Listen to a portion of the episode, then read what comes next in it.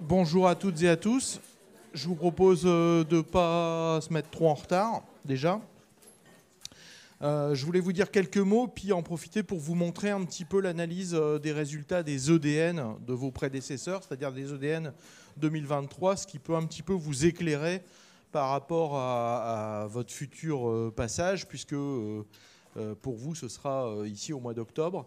Euh, pour info également, mais peut-être vous le savez déjà, il y aura des EDN préparatoires, la même chose que ce qu'on avait fait l'année dernière au mois de septembre, mais on les a avancés. Euh, ici, euh, les EDN préparatoires auront lieu le 15 juillet. D'accord? Enfin, 15, 16, 17 juillet. Donc, et ce qui vous laissera un peu de temps après, pendant les vacances, pour réviser, parce que l'année dernière, c'était un petit peu fait à l'arrache, comme on dit, et euh, vous verrez que là, dans les résultats que je vais vous montrer, finalement, euh, quand on fait les ODN euh, mi-septembre, il reste cinq semaines avant les ODN vrais, terminaux, et c'est un peu court pour se reprendre si on est en retard. Si on est si n'est pas en retard, ça nous rassure, mais si on est en retard, on se sent un petit peu coincé. Donc les ODN de, de, 2023 se sont déroulés du 16 au 18. Il y avait 8192 inscrits. Et pour la faculté, on avait 426 euh, Lillois. Euh, je vous rappelle que l'épreuve euh, qui va vous concerner également se compose de trois sessions de questions de type questions isolées, mini-DP, KFP, et une session de LCA qui comporte deux articles avec 13 à 17 questions pour chacun des articles. Il y a une notation qui est particulière aujourd'hui, vous le savez, avec une hiérarchisation des connaissances, le rang A qui représente plus de la moitié des questions, enfin qui est représenté sur cette épreuve-là plus de la moitié des questions, vous verrez que ça peut éventuellement bouger un tout petit peu. Euh, ces rangs A euh, sont coefficientés 1 et il y a des rangs B et les rangs B sont coefficientés 2 dans le groupe de spécialités auxquelles ils appartiennent. C'est-à-dire qu'une question de rang B qui est dans le groupe de spécialité 1, c'est-à-dire chirurgie tête et cou pour faire simple, sera coefficientée 2 dans le classement de ce groupe, de, enfin dans la note et le classement par conséquent de ce groupe de spécialité, mais restera coefficienté 1 dans le groupe de spécialité 13, par exemple cardio-pneumonéphro, et vice-versa. Il peut y avoir des rangs AB, alors je vous rappelle la docimologie du rang A. Euh, les questions de rang A, c'est une docimologie de rang A avec de l'item de rang A, ce qu'on appelle de temps en temps du double A. Hein, donc c'est de l'item de rang A avec une docimologie qui est QRU, question à réponse précisée euh, donc QRP, mais pas longue, QRP courte, où on vous dit, voilà, il y a deux bonnes réponses, ou il y a trois bonnes réponses euh, à cocher, le croc et la ZAP. Ces quatre modalités docimologiques sont les quatre seules qui s'appliquent au rang A. C'est-à-dire que si vous voyez de l'item de rang A avec une QRM, par exemple, ça n'est pas du rang A. D'accord? C'est du AB, comme on va dire. Et donc le AB, c'est coefficienté 1. Et la LCA, comme, comme avant, dans dans les océans et coefficienté 2. Donc voilà l'analyse descriptive pour Lille. Euh, donc sur les 426, on a eu 84,3% de validation. On avait 91,2 aux EDNP, mais ça a été à peu près la même chose dans toutes les facs. Il y avait un taux de réussite aux EDNP qui était un petit peu supérieur à ce qu'il a été aux EDN euh, tout court. 84,3, on est à peu près dans la, dans la cible euh, de la moyenne nationale qui était à 85,2%, un truc comme ça. La note moyenne de rang A, c'était 15,6 et on a eu la même note, je le souligne tout de suite, aux EDNP et aux. De, enfin, les médecins, dans leur année de médecin, sur les items de rang A, quand on les triait, ils avaient exactement la même note. Ça veut dire que les examens, les épreuves de médecins sont assez bien ciblées finalement, puisqu'elles sont très prédictives, et on va le voir après, de ce qui va se passer aux EDN. Donc elles sont construites vraiment format EDN avec euh, euh, des, questions qui collent à ce qui tombe aux EDN. Il y avait 426 étudiants inscrits, je vous l'ai dit. Il y en avait 396 euh, aux EDNP, donc il y en a 30 qui n'avaient pas fait les EDNP qui sont venus aux EDN. Je vous montrerai après ce qu'ils sont devenus et qui ils étaient. et le rang moyen, il se situe, quel que soit le groupe de spécialité, entre la 4356e place et la 4430e place sur les 8190 ou 12, ça dépend, parce qu'il y, avait deux, absents en fait. Et donc finalement, euh, on a ce qu'on appelle un coefficient de variation extrêmement faible entre les, différents euh, rang classement des groupes de spécialité. Pour un même étudiant, si on fait son classement sur les 13 groupes, le coefficient de variation, il est autour de 5%. Donc ça veut dire que euh, on va faire simple avec une étendue qui est de 434. Donc euh, ça veut dire que si un étudiant est 4 millième euh, sur, sur une spécialité, bah, son classement dans les autres, il oscille entre 3800 et 4002.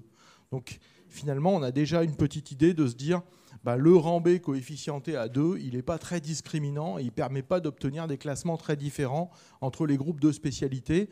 Et donc, ça va relever l'importance du, rang A, on va le voir après.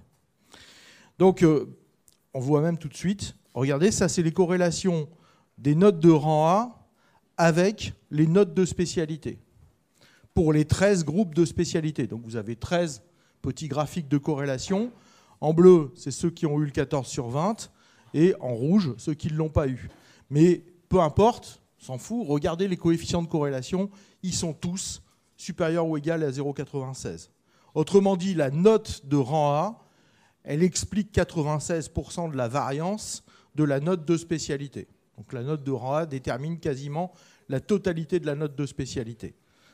Et si on regarde maintenant par rapport au classement, ben on a à peu près la même chose. Donc on a une corrélation inverse, forcément. Plus on a une note élevée, plus le classement il est bas. Et on a un coefficient de corrélation qui est autour de moins 0,83, quel que soit le groupe de spécialité, entre la note de rang A et le classement dans les 13 groupes de spécialité. Donc ça vous conforte dans l'idée, euh, je pense que ça démontre assez clairement que la note de rang A, elle est vraiment déterminante et que c'est là qu'il faut bosser. Hein. c'est euh, le rang A, le rang A et encore le rang A euh, sur lequel il faut vraiment travailler. Alors, il y a 67 étudiants au rattrapage. C'est qui les étudiants au rattrapage? Bah, C'est ceux-là, ceux qui sont dans la colonne du milieu, là, les 67. Donc vous voyez qu'ils ont une note de rang A forcément qui est en dessous de 14, 12,7 hein, de moyenne euh, au rang A, sinon il ne serait pas au rattrapage. Mais surtout, ce qui est intéressant, c'est ça, ce qui est entouré en rouge. Là. Alors, regardez pas tout, vous voyez que les classements sont déjà, euh, bon, ok, ils sont aux alentours de la 7500e place quand ils sont euh, au rattrapage, et je vous rappelle qu'ils vont garder ce classement, enfin qu'ils ont gardé ce classement pour ceux qui sont allés au rattrapage et qui ont eu le 14, puisque le classement il a été établi avec ces notes-là. Et donc c'est le classement final. Vous voyez que ceux qui ne sont pas au rattrapage étaient plutôt classés dans les 3800. Donc euh, vraiment, c'est du simple au double, euh, ça c'est clair. Et surtout, regardez les notes. C'est-à-dire que ceux qui sont reçus Écosse, ils sont aux alentours de, ils sont aux alentours de 16, là. Et ils étaient aux alentours de 16 euh, sur la note de rang A qu'ils avaient aux EDNP. Et ils étaient aux alentours de 16 sur la note de rang A qu'ils avaient, qu'ils avaient en mètre 5 sur la totalité des épreuves de mètre 5.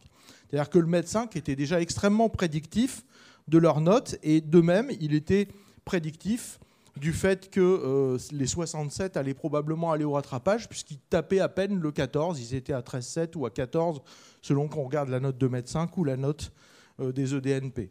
Donc ça veut dire qu'il faut déjà, quand on va aux EDNP ou quand on est en médecin sur les examens, sur les notes euh, du E de spécialité, il faut déjà viser au-dessus du 14 pour être euh, à peu près tranquille. Si vous dites ouais c'est bon j'ai juste 14, ça va être juste et vous risquez de vous retrouver là au rattrapage euh, pour la suite. Et si on regarde, c'est ça qui est intéressant aussi, je me suis amusé à regarder ce qu'ils faisaient les étudiants, comment ils avaient fait leur année. Est-ce qu'ils ont fait des confs? Est-ce qu'ils ont fait des ED Et on voit qu'il y a une différence significative de, méthodologie de travail. Alors je ne dis pas que c'est les confs et les OD qui sont le traitement, hein. je dis que c'est une association statistique, je ne fais pas de causalité là-dedans, mais clairement les étudiants qui étaient en conf et en ED ont une meilleure note et sont beaucoup moins au rattrapage que les, les étudiants qui n'ont fait ni conf ni ED. Alors ce n'est pas forcément, une fois de plus, une causalité, ça peut être le fait que ça témoigne d'une dynamique de travail et que finalement, quand vous êtes en groupe, en conf et en ED, vous vous auto-entraînez les uns les autres. Hein, et euh, c'est, à mon sens, un élément important pour savoir comment il faut vous préparer. Bon, les 30 qui ne sont pas allés, ils sont un petit peu moins bons, donc c'est plutôt des un peu moins bons qui ne sont pas allés euh, que, euh, que ceux qui sont allés à la fois aux EDNP et aux EDN. Donc ceux qui étaient manquants aux EDNP qu'on a retrouvés aux EDN, c'est probablement ceux-là qui font redescendre un petit peu le taux de réussite, puisqu'ils n'étaient pas tout à fait prêts aux EDNP, ils ont décidé de ne pas y aller, et cinq semaines après, ils n'étaient toujours pas tout à fait prêts, parce que c'est un peu trop court pour rattraper le, retard. Alors, regardez simplement la valeur prédictive des EDNP euh, pour vous montrer que l'épreuve, finalement, même si le taux est un peu différent, elle est extrêmement euh, prédictive, euh, puisque vous avez ici une valeur prédictive positive qui est de 90%, presque 91%.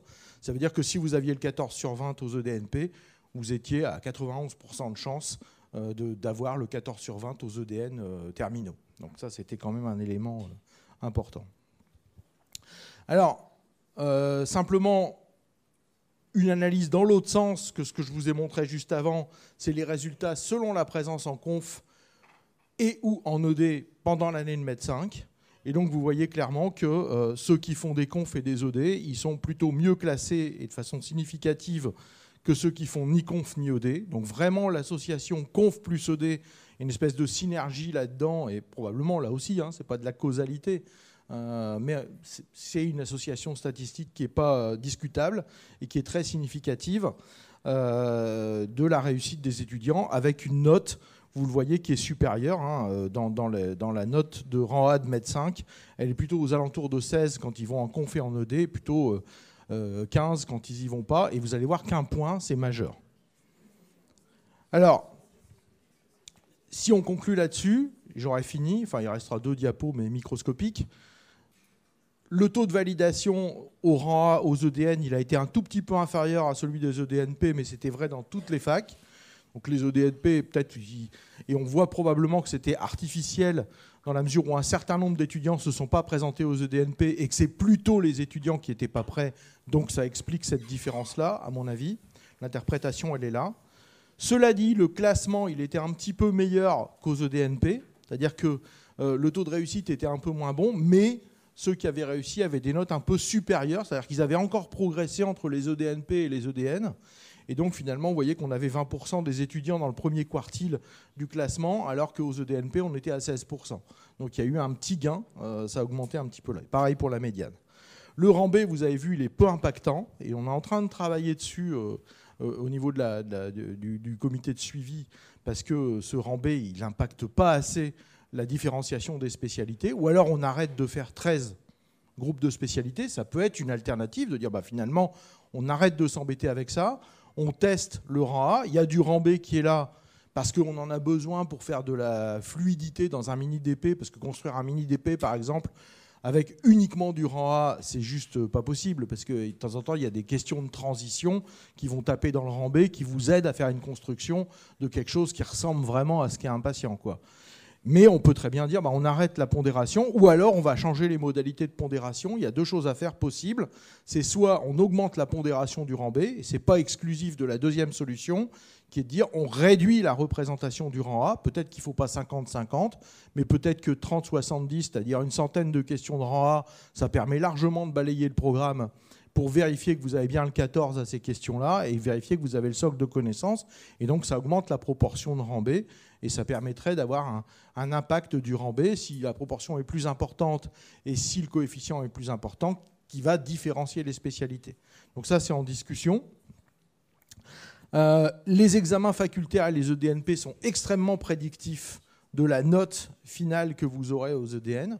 Donc ça veut dire que euh, clairement euh, là il faut bosser maintenant quoi. C'est pas c'est pas faut pas attendre la fin de l'année pour vous y coller. Je pense que si vous êtes là c'est que vous n'avez pas attendu la fin de l'année. Et il y a intérêt justement de combiner conférence et ED. Alors quelle note viser au rang A? Bah, Voilà ce qui se passe dans la promo. Si on stratifie la note de rang A euh, dans la promotion, vous voyez que vous avez ici les 67 qui ont moins de 14, donc qui ont été au rattrapage. Et vous voyez que quand vous avez euh, entre 14 et 15, bah, vous êtes dans les 6 millièmes, un peu plus même. Donc c'est pas parce que vous avez 14 que... voilà. Et que si vous voulez être dans la première moitié du classement, il faut viser plus que 16 au rang A. Donc ça, c'est clair. Donc si vous partez sur une spécialité où vous vous dites, euh, bah, il faut avoir, euh, j'ai envie de faire ça et ça d'habitude euh, aux ECN parce que c'est difficile, mais en même temps, vous avez vu que toutes les spé sont à peu près, à peu près classées pareil. Donc du coup, là, la différenciation, elle est un peu dure à voir. Voilà, c'est là qu'il faut être. Attention, ça, c'est que les ODN, c'est-à-dire que derrière, il y aura les Écosses qui peut rebattre en partie les cartes, et on, on le sait ici à Lille. Alors ailleurs, qu'est-ce qui se passe? Bah, voilà, Il y a un certain nombre de facs qui m'ont donné leurs données et qui ont permis que je fasse une analyse un tout petit peu plus large que ce que j'avais là. Là, j'en ai 4848 aujourd'hui, ça veut dire 60% des étudiants qui ont passé l'EDN. Donc là, on commence à rentrer dans des trucs qui sont à peu près significatifs. Et vous voyez qu'on retrouve exactement ce qu'on trouve à Lille, c'est-à-dire qu'on n'est pas une particularité, euh, voilà, on n'est pas différent des autres. On a la même corrélation autour de 0,96 entre la note de rang A et les notes de spécialité. Et on a le moins 0,83 de coefficient de corrélation entre la note de rang A et le classement de spécialité, exactement comme on le retrouve dans les autres, facultés. Voilà ce que je voulais vous montrer. je ne sais pas si vous avez des, questions, des interrogations. Je suis à votre disposition en tout cas. Non, non. C'est une Michael, ça. Hein. Oui. Ouais.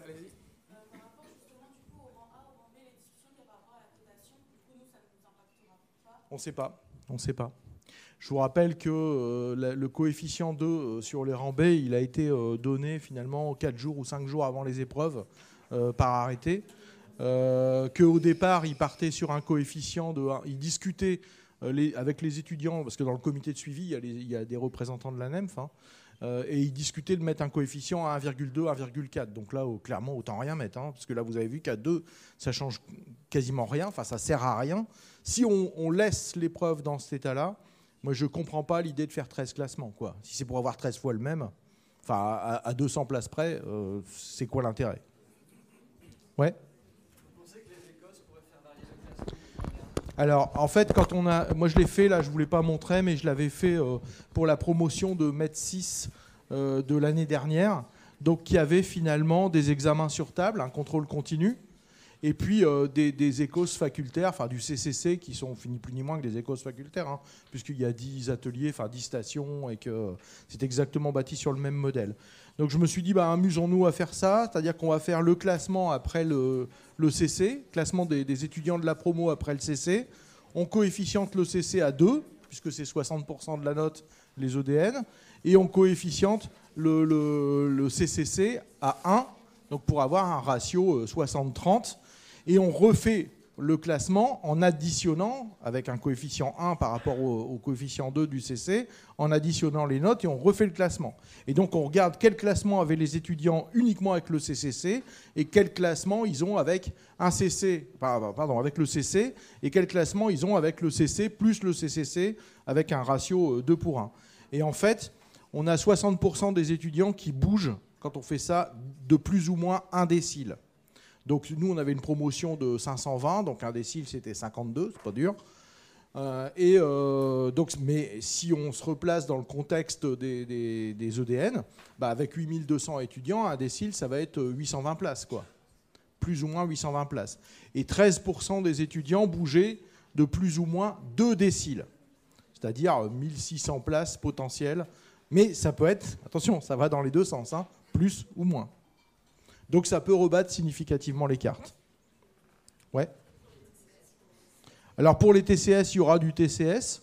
Euh, il n'y en aura pas beaucoup. C'est-à-dire que euh, l'idée c'était de mettre 12, 13 TCS, donc maximum un TCS par groupe de spécialité. Donc, euh, et c'est des TCS qui sont déjà dans la banque, qui ont déjà été testés. Et c'est pas, voilà, pas, mais ça sera, à mon avis, ce qu'on sait déjà en, pédagogie, c'est que le TCS est peu discriminant finalement. Ouais. On peut s'attendre à des différences euh, dans la technique de matching par rapport à cette année Non, a priori, ils vont garder. Alors, une fois de plus, je ne sais pas vraiment, parce que Là, par exemple, ces résultats que je viens de vous montrer, ça a fait bouger les lignes. C'est-à-dire qu'au départ, on était reparti pour faire exactement la même chose en 24 qu'en 23. Et puis là, les mecs commencent à se gratter le crâne en disant Bah ouais, mais là, vous êtes d'accord que peut-être il faut qu'on change des trucs. Peut-être que dans le matching, on va s'apercevoir qu'il faut changer des trucs. Ou bien que tout va fonctionner comme sur des roulettes et comme on l'avait prévu et qu'il n'y aura pas de différence. Quoi. Mais enfin, dans le matching, il euh, ne faut pas se leurrer. C'est une fois de plus le classement qui va être déterminant. Hein.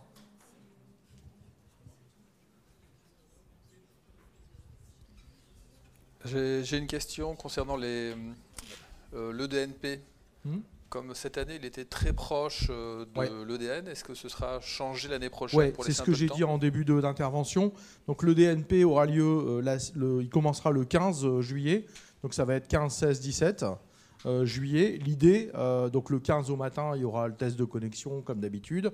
Le 15 après-midi, première épreuve QI, mini DP, KFP. Deuxième épreuve le 16 matin, troisième le, le 16 après-midi et le 17 matin LCA. Hein. donc ça c'est le calendrier qui est prévu. L'avantage, j'arrive, ouais, je t'ai vu. Euh, l'avantage, c'est que euh, bah, finalement, vous aurez euh, trois mois, hein, puisque ça va être mi-octobre pour les, EDNP. E vous aurez largement trois mois pour vous rattraper et retravailler, et notamment toutes les vacances, ce qui n'était pas le cas quand on a fait les EDNP cinq semaines avant les épreuves. Quoi. Enfin bon, attendez pas les trois derniers mois. Hein. En fait, les trois derniers mois, ça doit vous servir à passer de 14-15 à 16-17 au rang A. Hein. D'accord? C'est à ça que ça doit servir. Ouais. Le russe, c'est pas moi, c'est le Crous. Donc euh, voilà, tu poses ta question au Crous. Excellente question. Mais c'est une bonne question, mais voilà, je gère pas le Crous. Ouais?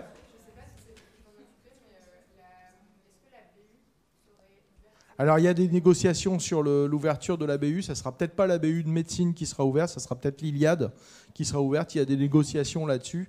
Euh, je vous rappelle que ça demande à des personnels de venir travailler sur leur congé euh, pour, euh, pour ouvrir la BU. Et donc ça, c'est en négociation avec l'université, comme son nom l'indique.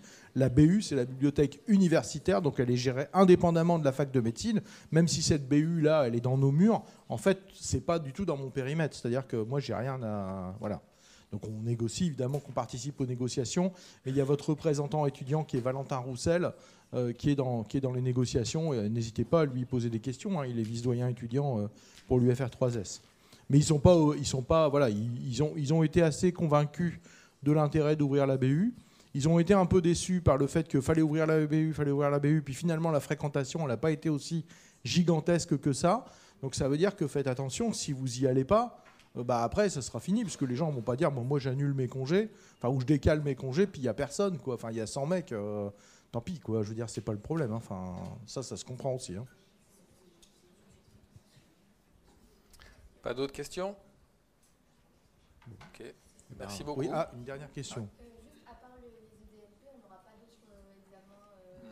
Non il bah, n'y a, pas de raison, enfin, on va pas en faire tous les 5 minutes. Quoi. Il n'y a pas de blanc G4 par exemple Non, il n'y aura pas de G4. De toute façon, la qualité des examens du G4 était, même du temps des ECN, était quand même euh, assez moyenne. Euh, il vaut mieux faire un, vrai examen type EDNP, dont on a vu là pour le coup qu'il était parfaitement corrélé aux EDN, donc dont la qualité docimologique est concordante avec les EDN, que de faire un truc euh, à la va-vite. Il euh, faut aussi se rendre compte de ce que c'est que le travail. Enfin, c'est moi qui les ai organisés, les EDNP, l'année dernière, avec deux autres doyens. On a passé nos vacances à regarder les fiches LISA de toutes les questions, à remettre les items dans l'ordre, etc. Donc euh, là, on veut bien le refaire le 15 juillet. Je vous dis clairement, pour moi, ça sera la dernière année. Hein. Je ne vais pas faire ça tous les ans. Hein. D'accord? C'est comme si euh, vous, vous passiez les EDN tous les ans. quoi. C'est horrible. Hein. Merci pour moi, ma santé mentale. Ok, merci beaucoup, euh, monsieur le doyen.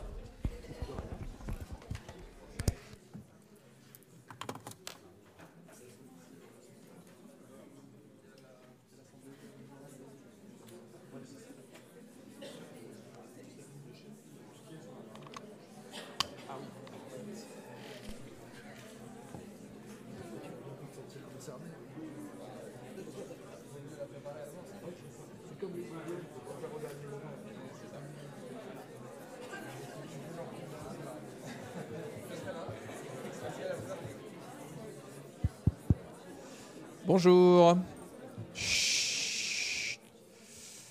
Donc, euh, je vais enchaîner avant la présentation de la scolarité et ensuite vous aurez une présentation succincte des différents enseignements que vous aurez euh, au second euh, semestre. Merci d'être là physiquement. Vous voyez qu'on a adapté l'amphithéâtre pour pas avoir l'impression de parler dans un amphithéâtre vide. Il y a ceux qui nous regardent peut-être en vidéo, qui regarderont plus tard cette vidéo. Donc ça, vous l'avez sur le site euh, de la fac. C'est en gros votre calendrier pour cette année de, de Med 5. Donc on se retrouve à la pré-rentrée 2. Euh, je vous rappelle que c'est quelque chose qui est relativement récent, le, fait d'organiser euh, une seconde pré-rentrée. Ça permet de se voir, d'avoir une présentation des enseignements du second semestre. Et ça vous permet également de poser des questions brûlantes, s'il y en a. Donc vous venez de terminer vos examens de premier semestre. On avait l'occasion de se voir après l'épreuve de hum, défaillance viscérale aiguë d'SPA. Euh, vous aurez les résultats prochainement, il y aura une délibération, on fera en sorte que vous ayez les résultats assez rapidement pour avoir une idée euh, de vos notes euh, et de votre classement. Donc là, vous allez entrer dans une nouvelle phase de votre année avec une période de cours qui sera la dernière période de cours de votre année avec différentes modalités d'enseignement, différentes matières également qui sont ici et vous aurez ensuite les représentants euh, pédagogiques de ces différentes euh, matières. Euh, vous avez encore ensuite une période de stage. Je vous rappelle que vous n'avez pas de garde. Il n'y a plus de garde là. Donc ça, c'est un gros effort de la faculté. Vous serez rattrapé par la patrouille par la suite, rassurez-vous, il faudra accomplir votre nombre de gardes. Mais pour vous permettre de vous préparer au mieux, avec le professeur Préau, on a fait en sorte que vous n'ayez pas de garde euh, avant de reprendre votre année de 2 mètres 6. Donc euh, ce sera votre dernier stage euh, ici en bleu. Je vous rappelle que vous avez le droit de poser des vacances pendant vos stages. Alors c'est peut-être très dépendant des stages, mais vous devez faire 5 semaines sur 7 par exemple. Donc vous avez le droit de poser 2 semaines de congés si vous le souhaitez. Évitez de poser des congés pendant les semaines de cours. Et il n'y a aucune raison que vous demandiez à la scolarité de reporter un ED parce que vous êtes de garde pendant la période de cours. Comme vous n'avez pas de stage, vous n'êtes pas censé faire de garde. Vous avez autre chose à faire que de faire des gardes supplémentaires. Vous les ferez quand vous serez euh, en, en 6. Donc vous avez une répartition qui sera prévue euh, en avril. Vous avez les, les échos euh, facultaires de MED 5 au mois de mai et les examens qui arrivent relativement vite. Tout ça pour vous permettre d'être libre, entre guillemets, après. Vous vous rendez compte que si vous avez vos examens facultaires à la première session, à partir du 24 mai, vous êtes en gros libéré. Plus de stage, plus de garde, plus d'enseignement. D'où l'intérêt aussi de décaler les E2NP au mois de juillet, histoire de ne pas vous laisser dans la nature euh, trop longtemps et livrer entre guillemets euh, à vous-même. Si vous n'avez pas le bonheur d'avoir les examens facultaires à la première session, il y a les rattrapages qui sont organisés euh, mi-juin, fin juin, comme vous le, voyez. Et donc, là, ce n'est pas indiqué, mais comme l'année dernière, on va également organiser des, des best-of. Alors, il faudra déterminer sur quelle période, à quelle rythmicité. On l'avait fait l'an dernier avec un succès variable. Donc, on fera ça certainement également sur inscription euh, à l'avance, histoire d'avoir une idée de la capacité d'accueil nécessaire pour tel best-of, pour telle matière. plutôt que de réserver un amphithéâtre de 400 places, si vous n'êtes que 30, ça sonne un peu creux, donc plutôt le faire dans un ED, comme, enfin dans un amphithéâtre comme celui-ci, qui permet d'avoir un peu plus de, proximité. Donc, euh, concernant la diversification docimologique, notre doyen vous en a parlé avec ce fameux double A qui est important, avec le seuil de 14 sur 20 que vous connaissez maintenant, la pondération pour les spécialités euh, également, et puis la question du TCS qui a été posée euh, par l'une d'entre vous. Alors c'est vrai que pour les examens facultaires, jusqu'à présent, c'est quelque chose qui vous est inconnu. Il n'y a pas eu du tout d'examen facultaire où il y avait des TCS. Normalement, les TCS devrait être inclus dans un DP ou dans un mini DP, et ça devrait être la première question du mini DP. Euh, on avait décidé de ne pas vous exposer jusqu'alors euh, au TCS, mais euh, il y a une épreuve qui est prévue lors des examens de MED5, donc ceux du mois de mai, la première session. Vous aurez une épreuve de TCS, intégralement de TCS.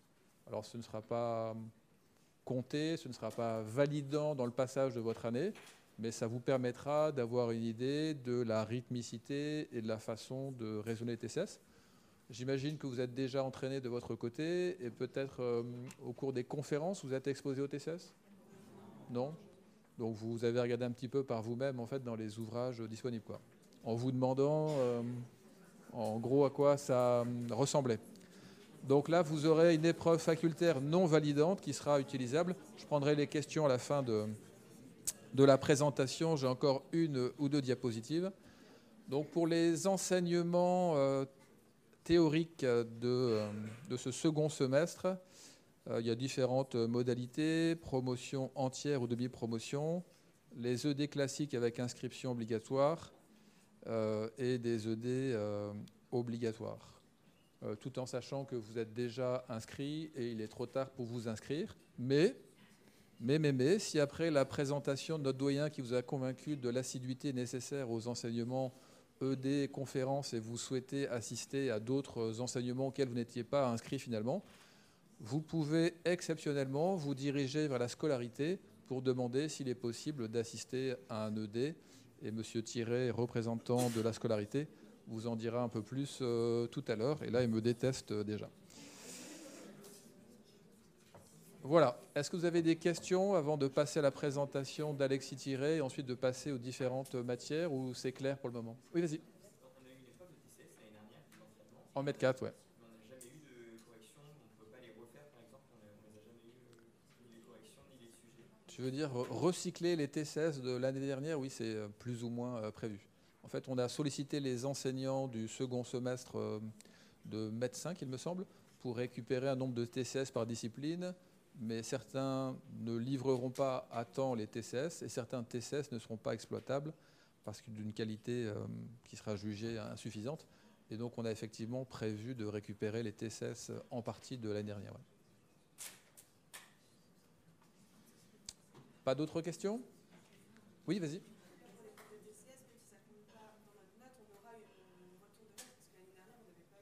Oui, je ne savais pas que vous n'aviez pas eu de, retour par rapport à la correction. Donc, euh, j'en discuterai avec euh, Xavier Biardo et Sad Enser qui sont en charge des TCS. je suppose que ça ne vous intéresse plus tellement d'avoir votre note de l'année dernière, mais ce qui va vous intéresser, c'est d'avoir la note de, de, cette année. OK. Pas d'autres questions? Super. Monsieur Thierry, c'est à vous.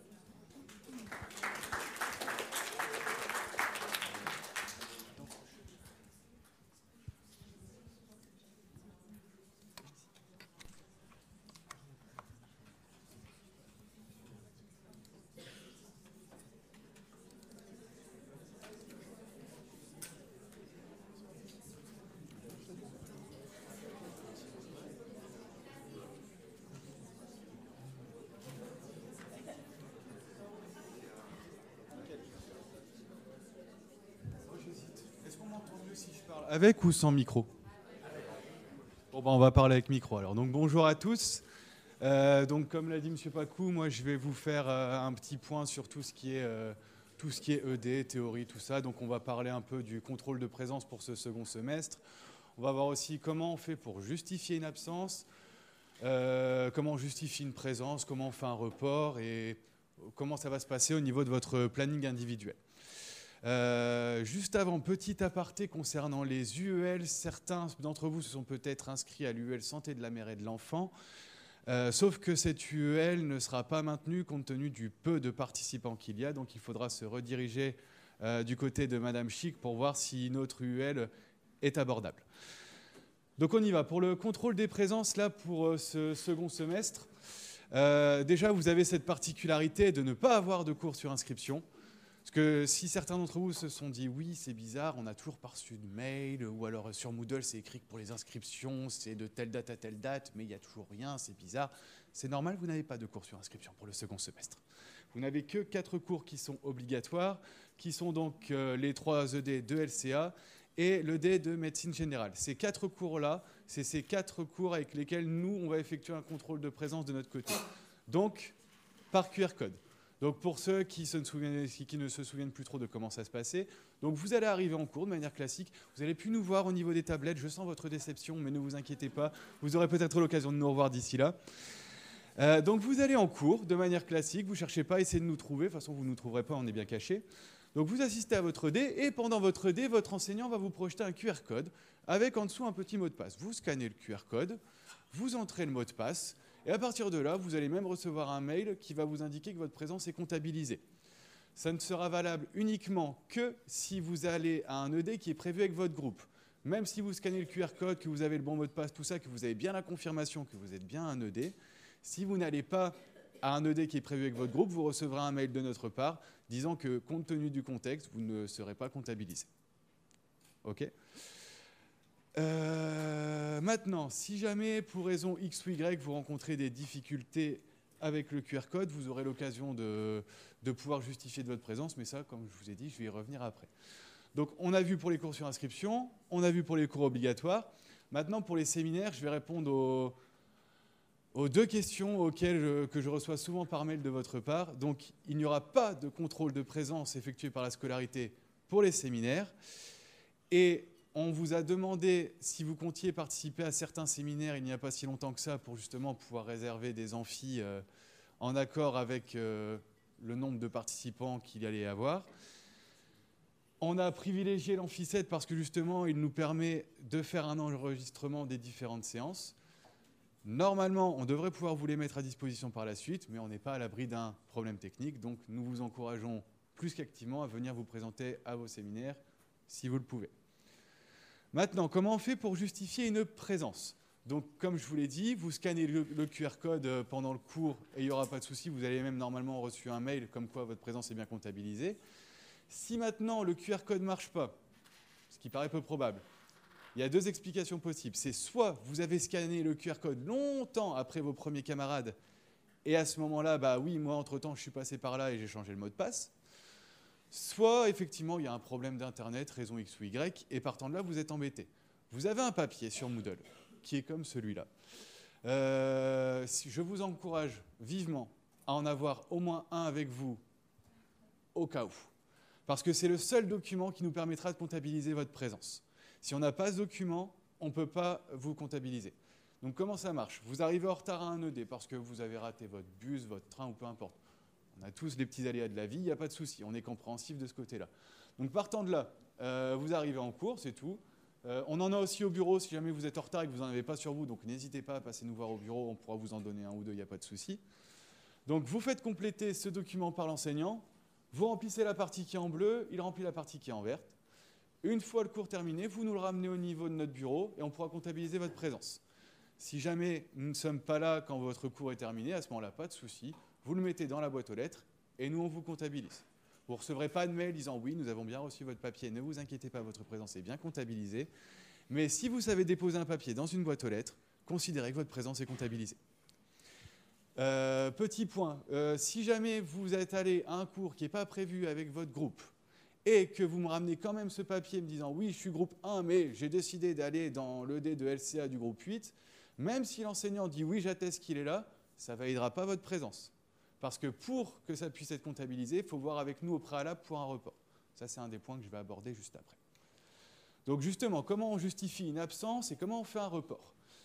Un report, du coup, pour qu'il puisse être fait, vous devez venir nous voir directement au bureau et dire voilà, vous présentez votre problématique, vous ne pouvez pas être là parce que, partant de là, nous, on voit si l'absence, elle est justifiable. Et si l'absence, elle est justifiable, on peut voir pour faire un report. OK? Normalement, jusque-là, j'ai perdu personne, on est bon. Le justificatif, il sera déposé sur Moodle. Vous avez un cours qui s'appelle Enseignement médecin, normalement vous êtes tous rodés là-dessus. Et juste avant les petits blocs inscription, information pratique et tout ça, vous avez du coup tout en haut le modèle d'attestation de présence que je vous ai montré juste avant si vous voulez en imprimer. Et juste en dessous les justificatifs d'absence pour le semestre 2. Donc vous, il y a une certaine dénomination à respecter, mais bon, je vous fais confiance, vous savez lire. Il n'y a pas de souci de ce côté-là. Euh, Est-ce que j'ai d'autres choses à voir par rapport à cette partie-là Normalement, je pense qu'on est bon. Euh, au niveau de votre planning, vous avez dans ce bloc, euh, le bloc du milieu, donc planning, on vous a mis les, euh, vos plannings pour vos ED obligatoires en fonction de votre groupe et le planning général. Et vous avez également la possibilité d'avoir un planning individuel. Alors pour ça, il faut vous rendre dans votre NT. Vous avez une petite case qui s'appelle Mon planning de cours. Quand vous cliquez dessus, euh, vous avez accès à cette petite page-là. À ce moment-là, il faut cliquer sur 23-24 et vous pouvez regarder sur euh, février, mars, avril. Vous avez l'ensemble de vos ED qui sont affichés selon votre groupe. Si maintenant vous faites un changement de groupe, ce ne sera pas forcément indiqué sur ce planning-là. Mais voilà, dans ce genre de situation, n'hésitez pas à revenir vers nous si vous avez, euh, si vous avez des problématiques au niveau des affichages et ce qu'on vous a mis à disposition sur Moodle. Euh, comment conclure là-dessus euh, Disons que toujours se baser sur le planning Moodle, c'est effectivement un bon point de départ. Et si jamais euh, vous avez un souci, que ce soit en lien avec les ED ou autres, vous avez la possibilité de nous contacter par mail. Alors on a la boîte MED4, MED6 qui est générique où on reçoit tout le type de demande. Mais si vous avez des demandes un peu plus spécifiques, vous pouvez nous les envoyer à nous directement. Donc euh, Thierry Alexis, Farah Merlène et Madame Chic qui a, qui a ses obligations personnelles qu'on comprend tout à fait. Voilà. Euh, pensez à, nous indiquer en fin de votre mail euh, votre nom, prénom, votre année d'études, votre numéro étudiant et votre groupe de D. Ce sera plus simple pour nous pour pouvoir vous retrouver.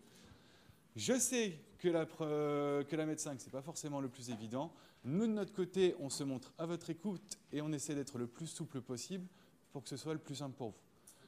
Voilà. Merci à tous.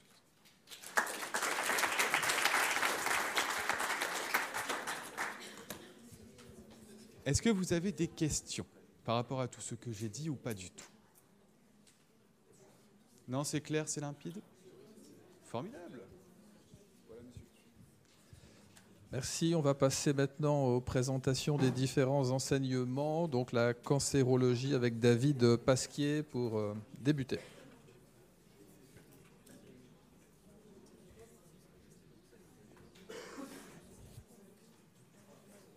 C'est euh, devant.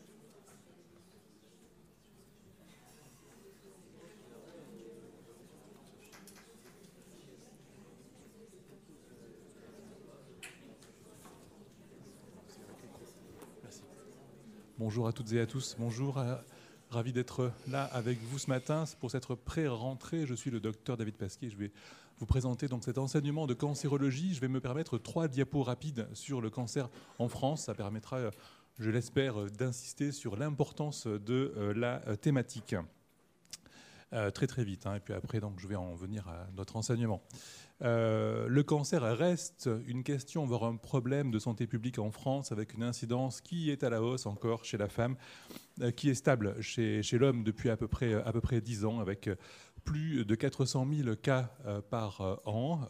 en France, bien sûr, vous connaissez les trois cancers les plus fréquents chez l'homme qui sont sous vos yeux. Le cancer de prostate, bronchique, du côlon et du rectum, et chez la femme, d'abord le cancer du sein suivi, on parle toujours bien sûr de l'incidence des cancers du côlon, du rectum et euh, du euh, poumon.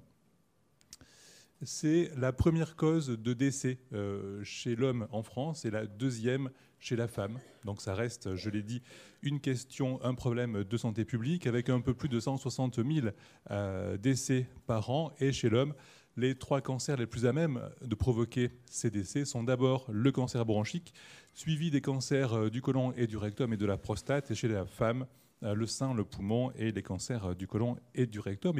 On estime qu'en France, un peu plus de 4 millions et même très sûrement près de 5 millions de patients vivent après un cancer. Et on sait que deux tiers de ces patients présentent des séquelles de leur traitement. Donc, quelle que soit la spécialité que vous choisirez, vous serez confronté à, ces patients. Et en plus, vous le savez vous le euh, savez aussi, nous, sommes dans une région qui est défavorisée avec une surincidence et un excès de décès par cancer. Pour l'ensemble euh, des cancers que vous avez sous les yeux, tout ça n'est bien sûr pas à savoir, hein, ça ne fait pas partie du, euh, programme, je vais y venir, mais on voit que la plupart de ces cancers sont dus au mode de vie, mais pas tous.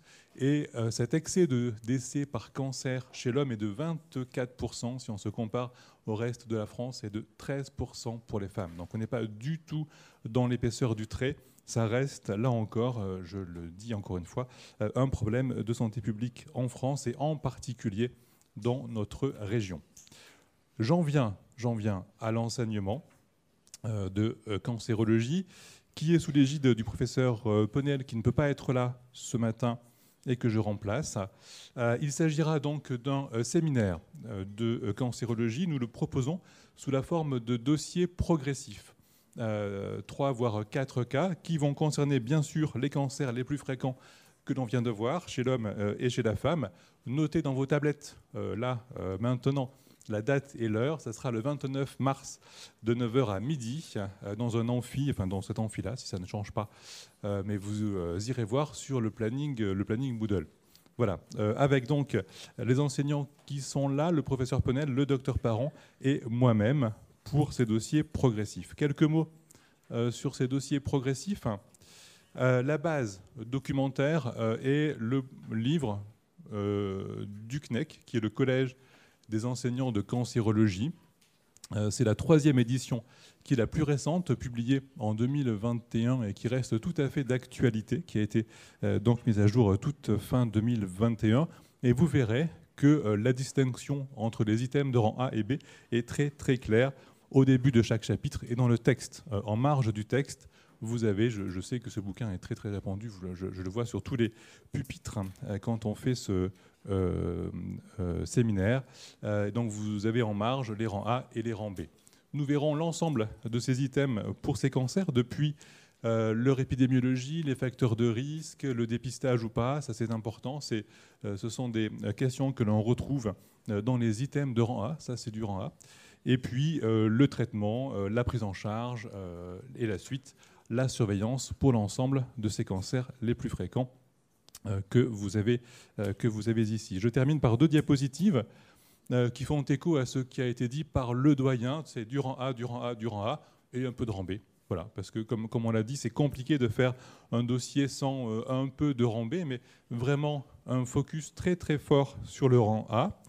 On utilise WooClap, qui est un, logiciel que vous connaissez comme votre poche, euh, que vous avez sur toutes vos tablettes. Euh, les réponses sont données en temps réel, ce qui permettra de vous évaluer euh, au fil de l'eau. Des fois c'est facile et puis des fois c'est un peu plus dur. Bon, mais ça, permet d'apprendre. Quand, on se trompe, on apprend beaucoup.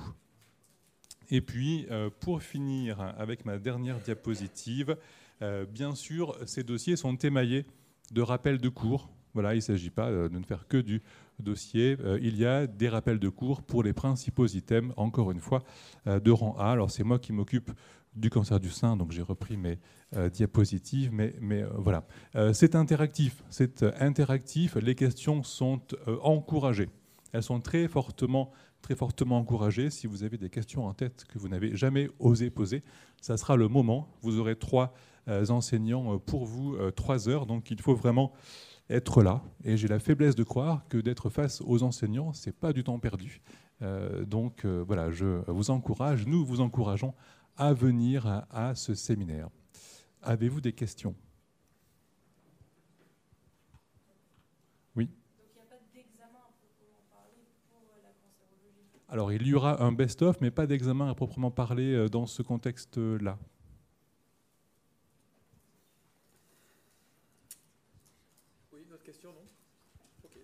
Merci. Un grand merci.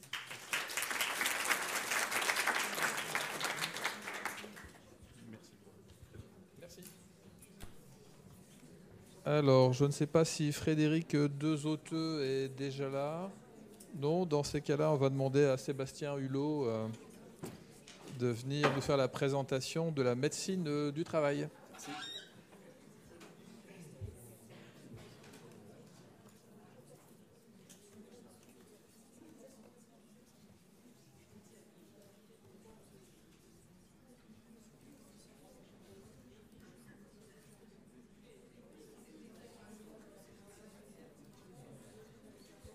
Merci. Bonjour à toutes et à tous. Euh, je me présente, je suis le professeur Hulot, je suis médecin du travail. Euh, j'ai une particularité puisque je fais une activité hospitalière dans un service d'exploration fonctionnelle respiratoire. Euh, je fais tout ce qui concerne l'enseignement, la médecine du travail, mais plus spécifiquement dans le troisième cycle notamment, et dans les autres cycles et dans les autres SP, tout ce qui concerne le poumon et, en rapport avec le travail. Et puis ma mathématique de recherche concerne tout ce qui est l'analyse de l'air exhalé et l'utilisation de cette matrice pour développer des indicateurs biologiques d'exposition et d'effet, et notamment on participe euh, euh, au dépistage du cancer bronchopulmonaire euh, par rapport à ce que disait le docteur Pasquier. voilà, pour vous dire qu'on peut être médecin du travail, mais qu'on peut faire tout un tas d'autres choses que, que la médecine du travail. Alors, je voudrais avoir, enfin, comme j'ai l'opportunité de parler et de présenter MASP, je vais présenter MASP parce qu'elle est très rarement connue. et je terminerai la, dernière slide sur les, sur les enseignements quand je vais vous faire. Euh, en séminaire. Le 8 mars, c'est le séminaire. Et puis il y a les écosses formatifs euh, au mois d'avril, 5 et 19 avril. Euh, donc je serai présent. Alors, normalement, le séminaire était prévu en distanciel. pourquoi? Parce que je me suis basé sur le, les désidératas que vous aviez eus les années précédentes. Vous m'aviez dit que vous aimiez bien le distanciel. Moi, après, si, vous voulez du présentiel, je peux faire du présentiel, il n'y a aucun souci. Donc voilà, euh, n'hésitez pas à revenir euh, vers moi là-dessus. Euh, en tout cas, je suis ouvert à la. J'aime bien le présentiel, donc il n'y a pas de, souci. Je trouve que l'interaction est toujours plus, plus sympathique. Alors, je voudrais juste préciser la médecine et santé au travail. Qu'est-ce que c'est? C'est pas que du café et de la pantoufle c'est euh, aussi plein d'autres choses. Euh, c'est notamment euh, voir des gens qui vont bien, mais aussi de plus en plus des gens qui vont très mal par rapport à leur travail. Et comme on passe quand même pas mal de temps au boulot, vous verrez hein, dans votre activité future, vous allez savoir de quoi je parle. il va falloir que ça va être du pratique. Hein. C'est du tous les jours, la médecine du travail. C'est-à-dire que le patient que vous avez en face de vous, il sait de quoi on parle quand on parle de médecine du travail. Et donc, euh, souvent, vous êtes désarmé par rapport à ça parce que ben, voilà, vous connaissez mal l'aspect. Et euh, un exemple de ça, c'est que euh, maintenant, on fait une passerelle entre les différentes spé et la médecine du travail. C'est-à-dire qu'il y a un DU médecin collaborateur qui existe. Et de plus en plus, on a des spécialités cardiologie, chirurgie orthopédique, pneumologie, enfin vraiment toutes les spé qui, en fin de carrière, viennent en médecine du travail parce qu'ils s'aperçoivent que la prévention, ça reste quand même le premier facteur sur lequel il faut jouer pour éviter l'apparition des maladies. Donc vraiment, ce n'est pas une vue de l'esprit. Euh, je, suis responsable pédagogique de cette formation. Je peux vous dire qu'il y a pas mal de médecins, d'autres spé qui veulent devenir médecin du travail en fin de carrière. Alors, les quatre missions principales euh, d'un médecin du travail, il va y avoir la surveillance de l'état de santé des salariés, il va y avoir des actions en entreprise.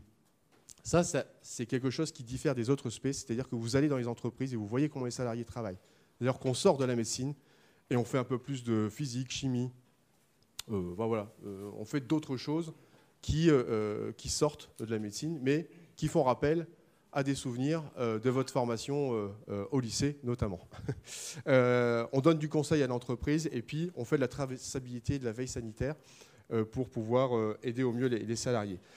Quand on est médecin du travail, on, est, on est salarié. Le plus souvent, c'est salarié d'un service inter-entreprise. Ça veut dire c'est une association avec un directeur qui perçoit les forfaits des différentes entreprises qu'il a à, gérer et euh, cet argent est redistribué. Le médecin du travail est payé sur une grille indiciaire euh, selon, euh, selon l'ancienneté, mais souvent on atteint assez rapidement dès la première année après l'internat, le dernier échelon, puisque compte tenu de la demande, on a une démographie médicale qui diminue énormément en médecine du travail. Et il n'y a qu'à regarder hein, dans la revue du Prat, vous verrez les annonces concernant cette ESP. Il y a du job partout en France et dans, tous les secteurs d'activité. Chimie, aéronautique, enfin, voilà, on, a vraiment, euh, on a vraiment de tout. Pour être médecin du travail, il faut être, bah voilà, c'est le couteau suisse, il faut avoir un peu de, euh, bon sens et il faut avoir des compétences variées en toxicologie, en ergonomie, d'un point de vue juridique, en psychopathologie, en urgence, en épidémiologie. Bref, euh, on doit être bon un peu partout. Euh, la formation de médecine du travail euh, à Lille, c'est la première de France. Je n'invente rien. 3 PUPH, 2 MCUPH, 2 chefs de clinique.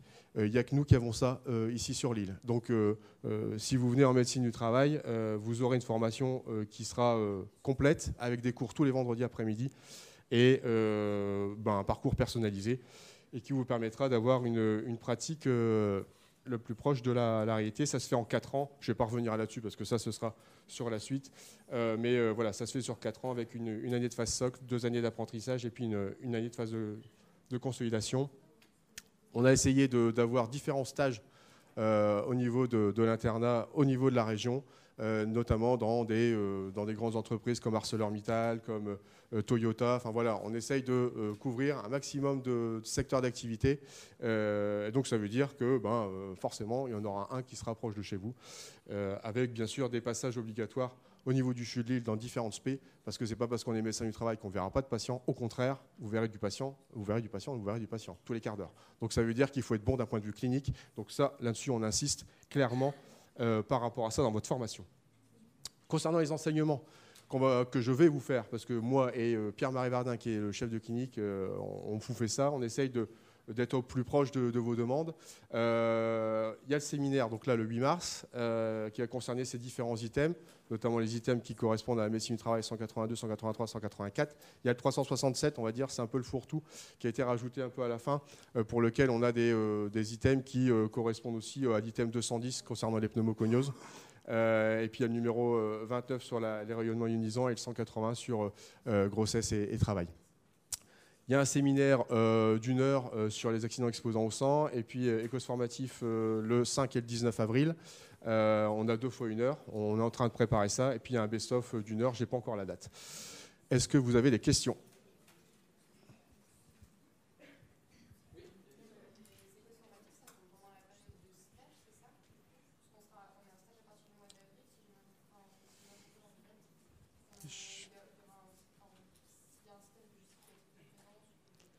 C'est à 15h, donc euh, ça tombe à deux vendredis. Euh, J'ai pas eu le choix dans, dans le planning en fait. hein.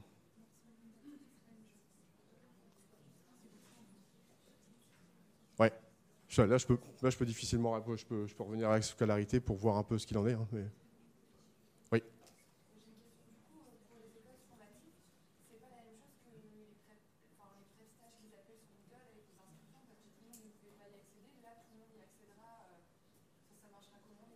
Ah bah là, il faut voir avec la scolarité parce que moi, euh, on m'a demandé d'être présent pour les écoles formatifs, mais on m'a pas, on m'a pas dit la. Euh, on a deux fois une heure, ouais. C'est pour les mètres 6 C'est pas pour les mètres 5, désolé. Vous savez, il faut, faut réussir à suivre hein, dans vos formations. Vous avez l'information pour l'année prochaine? L'année prochaine, voilà. Vous voyez que c'est à peu près dans ces heures. Désolé.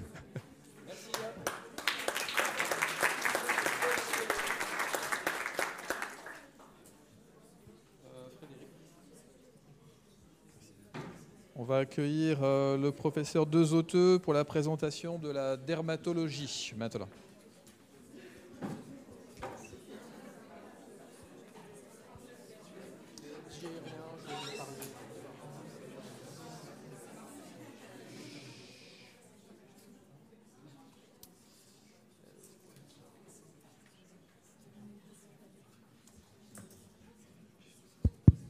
Euh, bonjour à tous. Donc, euh, je viens vous présenter un petit peu l'enseignement pour la dermatologie. Pour rebondir sur ce qu'a dit euh, Sébastien Hulot juste avant, si vous voulez faire de la dermatologie, pareil, il y aura, du boulot pour tout le monde. et même plus de. Enfin, énormément de boulot. Euh, et donc, vous aurez, pour cet enseignement, je vais me focaliser essentiellement sur, le, court terme pour vous, c'est-à-dire le prochain semestre. Donc, on vous a concocté un, programme en quatre, séminaires. Donc, vous aurez. Un, overview sur euh, l'ensemble des, euh, des, des choses qu'on a estimées importantes pour vous. Euh, donc, ce qu'il faut savoir, c'est que la dermatologie, vous avez, je le dis tout le temps, mais vous avez deux façons de l'appréhender. Soit vous faites du raisonnement analytique, c'est-à-dire vous apprenez vos cours par cœur et puis vous décrivez vos lésions élémentaires, vos hypothèses. Ça, c'est ce qu'on fait un petit peu euh, au quotidien. Et puis, euh, vous avez aussi la dermatologie analogique, c'est-à-dire j'ai déjà vu cette lésion, j'ai déjà vu cette pathologie, donc je suis capable de faire un diagnostic rapide. Et euh, l'idée, c'est que l'imprégnation iconographique, pour cet apprentissage-là, il est fondamental.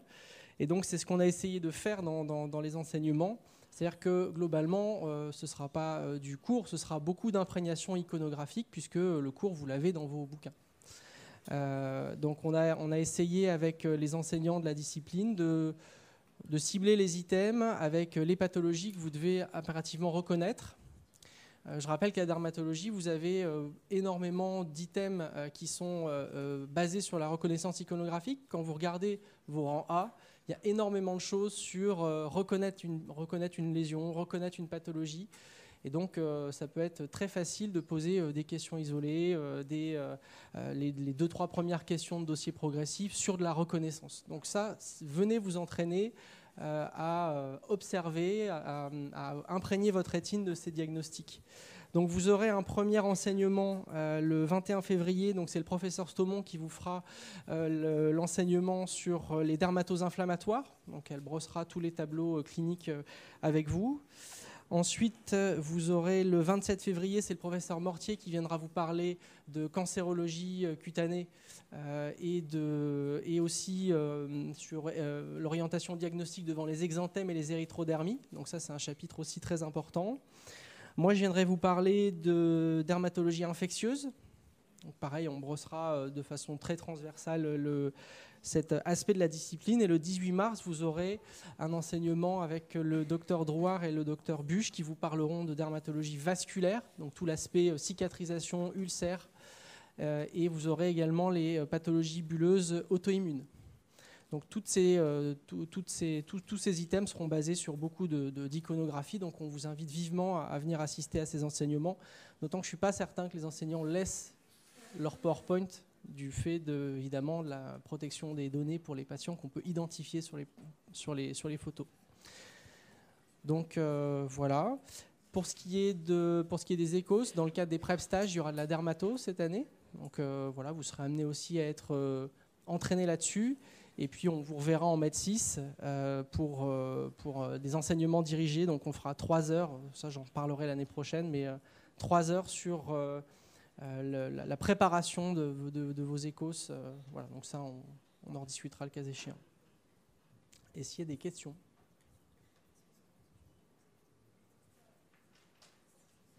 Voilà. Merci.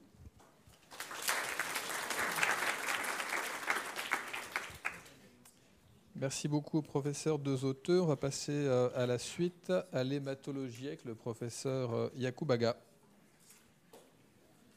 J'imagine que les enseignements de dermatologie seront interactifs également, avec une iconographie euh, riche présentée, ce qui doit stimuler votre venue euh, à ces enseignements.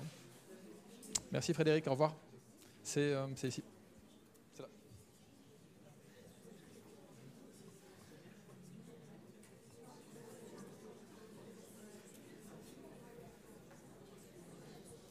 Donc n'hésitez pas à venir aux enseignements. Les enseignants se sont mis à la page aussi et ont fait des efforts euh, très notables concernant l'alignement avec la R2C.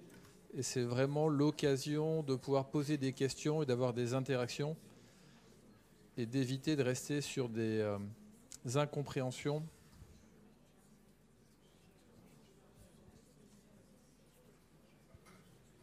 Euh, il a pas reconnu ta- il a pas reconnu ta clé.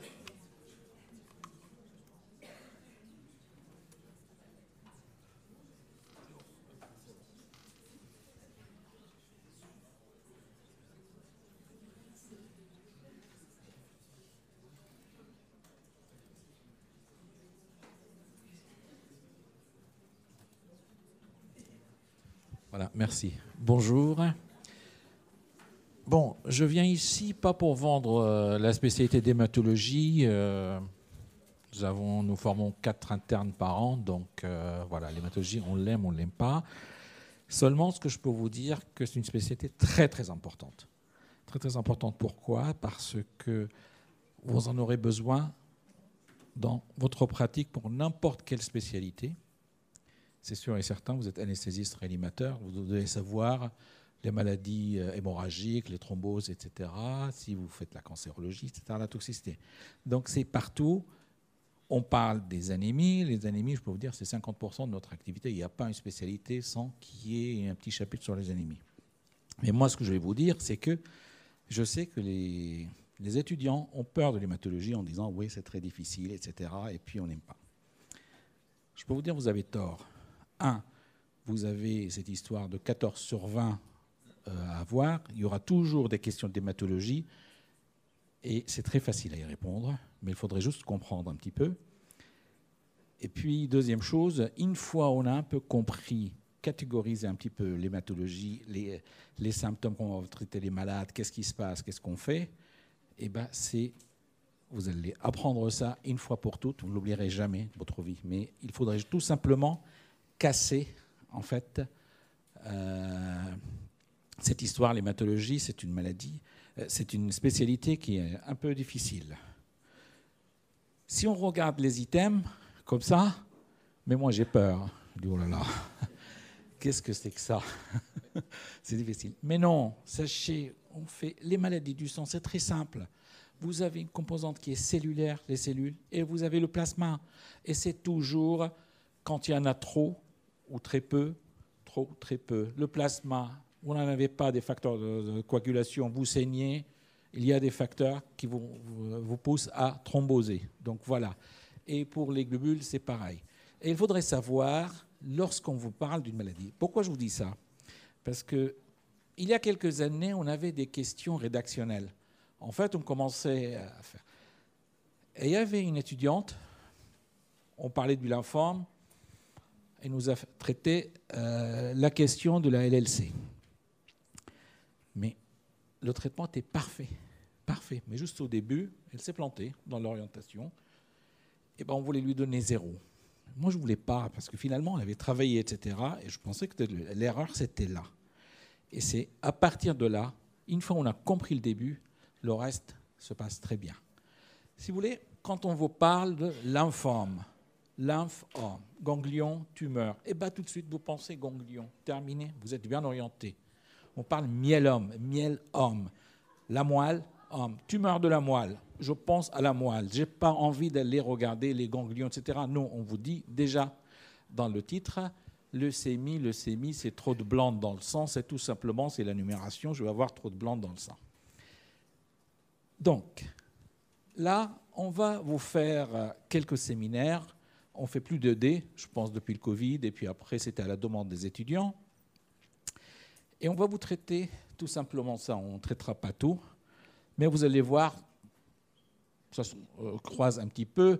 Si on vous fait la thrombopénie chez l'adulte, l'enfant, et tout de suite, vous avez les purpura, donc finalement, voilà, ça se regroupe tout simplement. Splénomégalie, mais on va vous parler des syndromes myéloprolifératifs, etc. Donc les choses rentre un petit peu. Euh, donc on arrivera à tout balayer en, faisant ça.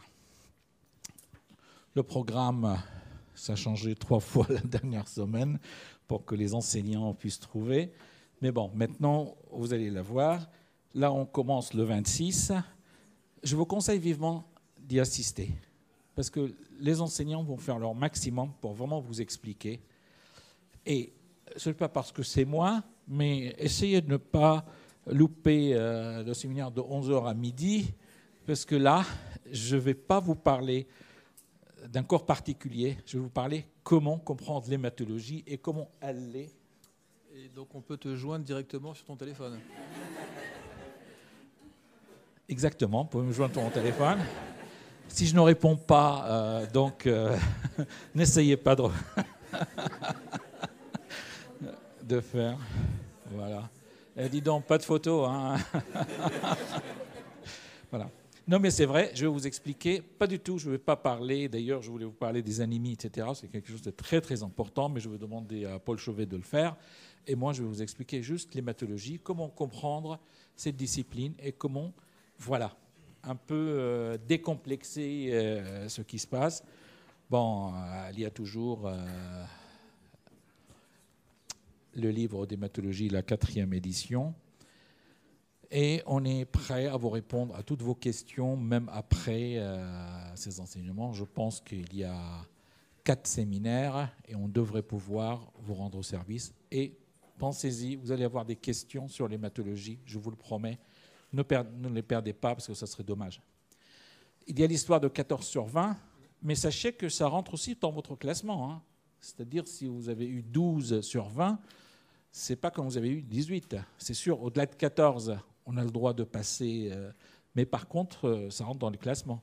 Et si on a eu 12 et on repasse, et on a eu 14 ou 15 ou 16, mais c'est le 12 qui compte pour le classement. Donc l'hématologie, il y a toujours quelques petits points rapides à grappiller, donc essayez d'y penser. Merci.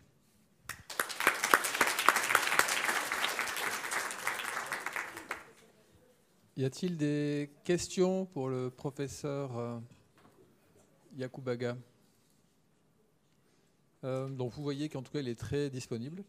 N'hésitez pas euh, à le contacter. Et ce qu'il vous a dit est effectivement important, c'est-à-dire qu'il y a le 14 sur 20, mais pour avoir un bon classement, une spécialité euh, que vous souhaitez, il faut être à 16 euh, sur 20 euh, de moyenne au rang A et dans l'ensemble hein, largement. Encore un grand merci et une excellente journée. Euh, je vous propose euh, de laisser la parole à Madame Chic qui doit vous donner quelques informations sur les UEL avant de passer à la suite.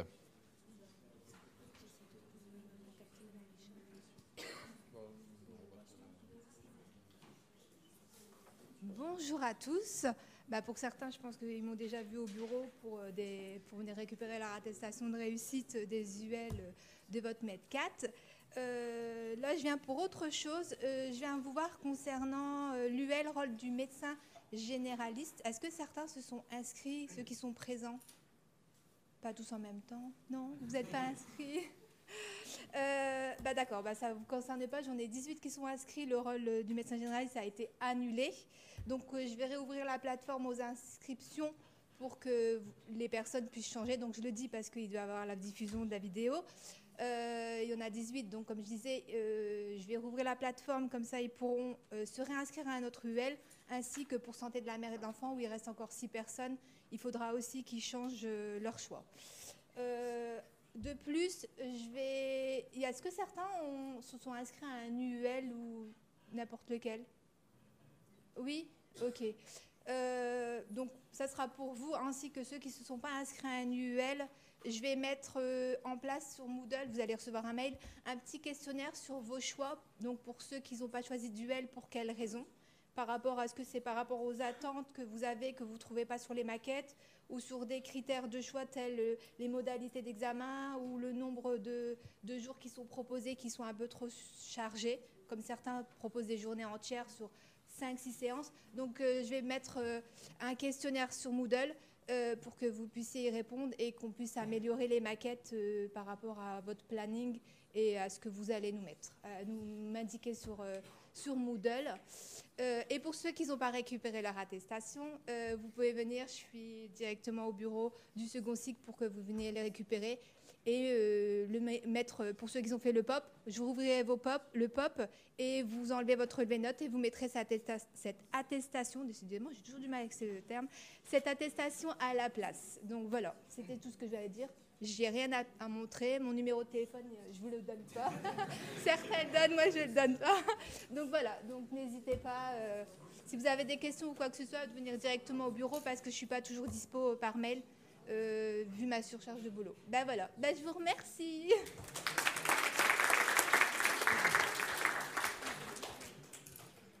Merci Madame euh, Chic. Bah, J'imagine que si vous n'êtes pas inscrit à des UL, c'est que vous avez vos points ou vous pensez avoir vos points pour le POP. C'est certainement la, raison principale. Euh, on va passer la psychiatrie de l'enfant avec le professeur François Meshkan. Bonjour. Bonjour.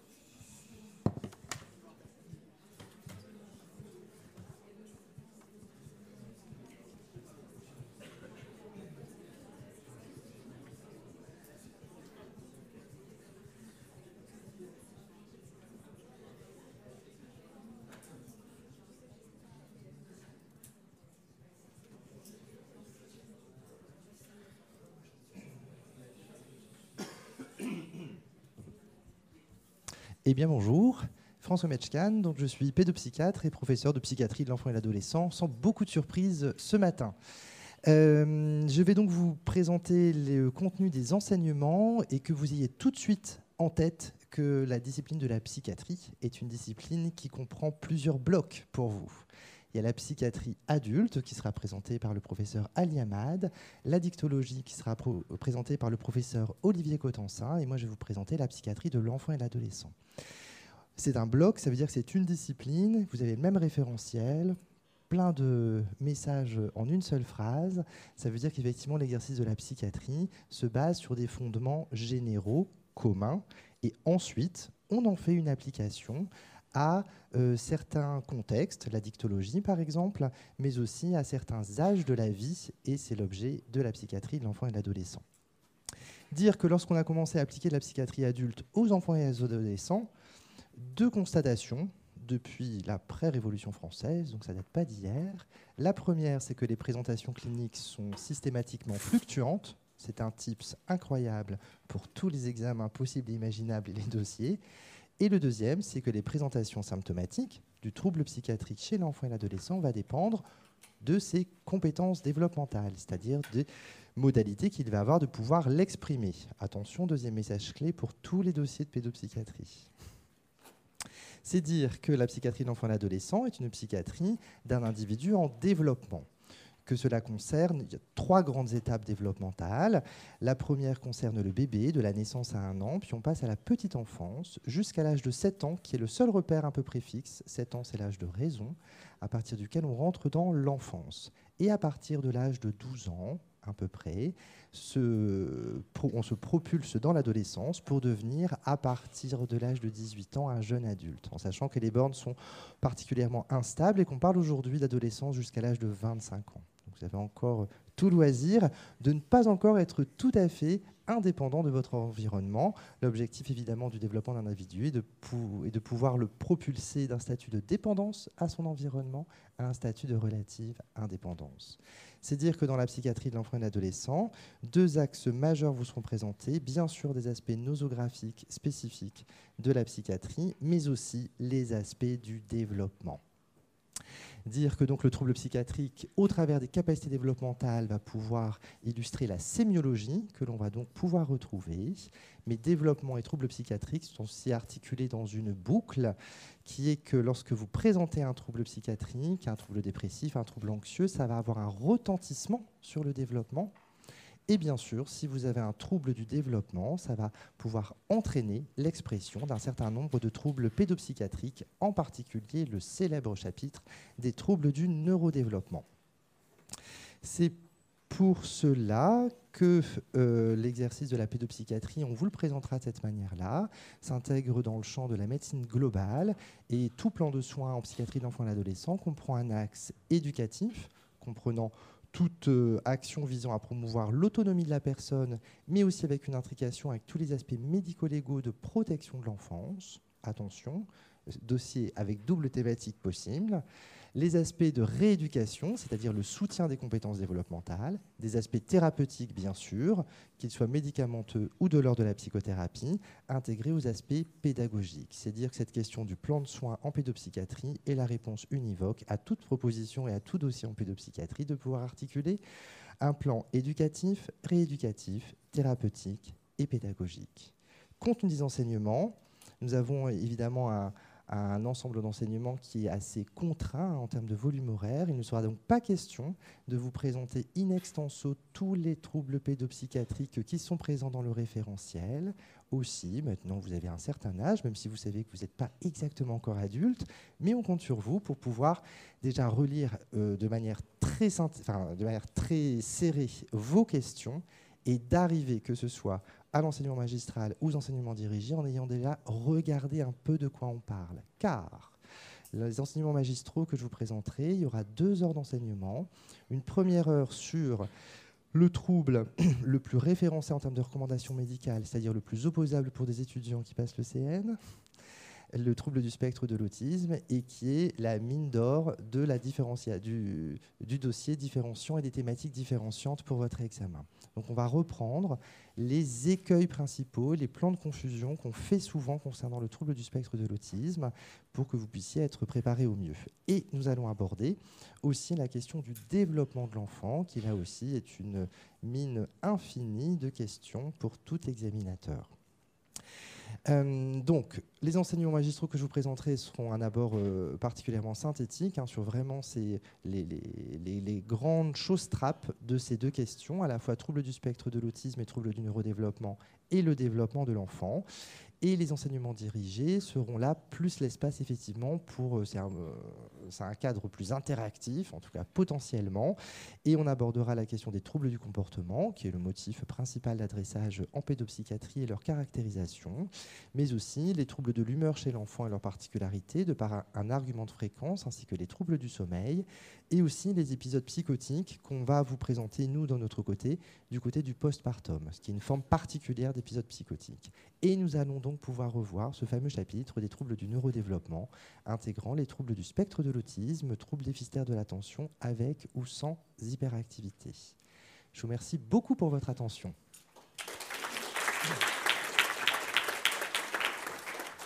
Alors, comme un psychiatre en appelle d'autres, je vous présente le professeur Ali Hamad, mais aussi le professeur Olivier Cotensin, pour vous présenter les autres facettes de notre discipline. Je propose effectivement qu'on fasse euh, toutes les facettes de, la discipline avant de passer à la LCA, si Florence euh, me l'accorde.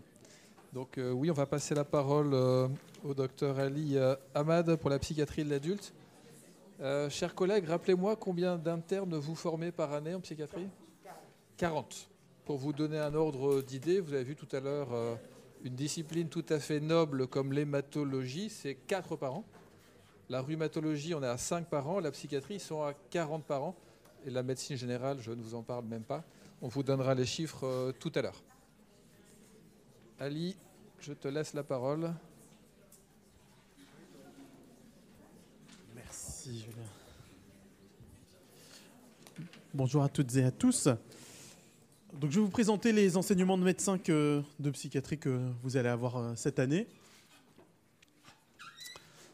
Alors, déjà, il y a un seul euh, ouvrage qui est recommandé, c'est le référentiel de psychiatrie et d'addictologie.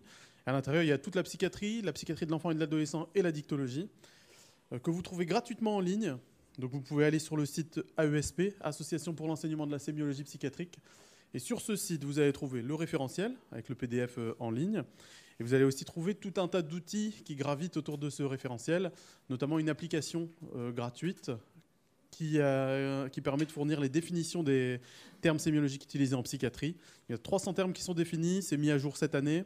Et il y a 30, euh, 30 vidéos qu'on a tournées avec des acteurs pour, euh, pour illustrer certains symptômes. Vous trouverez aussi pour vos stages, pour vos, votre intérêt personnel, un examen psychiatrique standardisé pour l'étudiant. C'est-à-dire que c'est un guide d'examen pour faire une entrée en psychiatrie, mais vous, allez voir que c'est la structure classique de l'examen. Mais ce qui est intéressant, c'est qu'on a pu mettre des exemples de questions. Par exemple, si vous faites une évaluation en psychiatrie, on c'est pas toujours simple d'aborder euh, le, cours de la pensée, les idées suicidaires, etc. Donc il y a des exemples de questions euh, qui viennent de différents outils qui sont présents dans, toutes les sections. Il y a des guides de stage. Vous allez aussi avoir accès à des vidéos YouTube de patients des années 70 qu'on a repris et qu'on a, qu'on étiqueté avec les noms de symptômes. Et pour euh, le teasing, on travaille sur un jeu de cette famille sémiologique qu'on vous proposera euh, prochainement.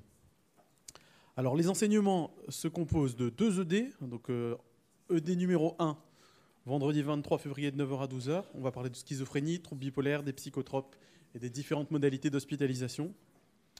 Le D numéro 2. Alors oui, euh, il y a toujours dans le programme prescription et surveillance des anti-infectieux chez l'adulte et l'enfant. C'est quelque chose de très intéressant, mais c'est pas quelque chose qu'on va présenter. C'est pas dans le D de psychiatrie en tout cas. Euh, le D numéro 2 sur euh, le vendredi 1er mars de 9h à midi sur la dépression, les troubles anxieux et les conduites suicidaires. Cette année, on va essayer de faire une nouvelle approche. Donc on avait fait euh, euh, beaucoup de distanciel pendant le, pendant le Covid et pendant les difficultés de déplacement des promos. Ça avait bien marché pendant le Covid. Et ensuite, quand on l'a refait, bah, ça a moins bien marché. Et puis, euh, avec tout ce qu'on vous propose, c'est-à-dire des cas cliniques, des anecdotes, des rappels de cours, des vidéos, du WooClap, du chat, euh, avoir que 30 à 40 étudiants, euh, quand on fait tout ça, c'est euh, c'est difficilement entendable. Donc nous, on vous encourage largement à venir. C'est vraiment un endroit où vous pouvez poser toutes vos questions. Vous pouvez, euh, enfin, il y a deux des coordonnateurs du référentiel national qui vous font cette ED. Saisissez votre, euh, votre occasion. C'est euh, enfin, généralement considéré comme un bon ED.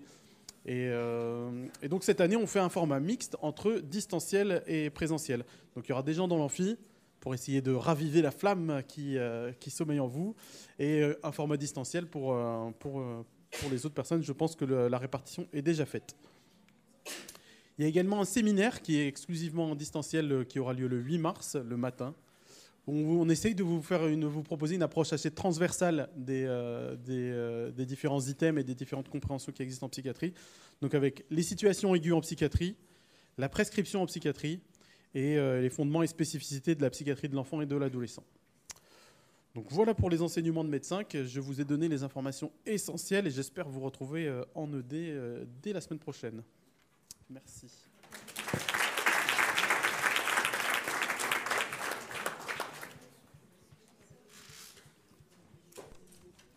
Avez-vous des questions Oui.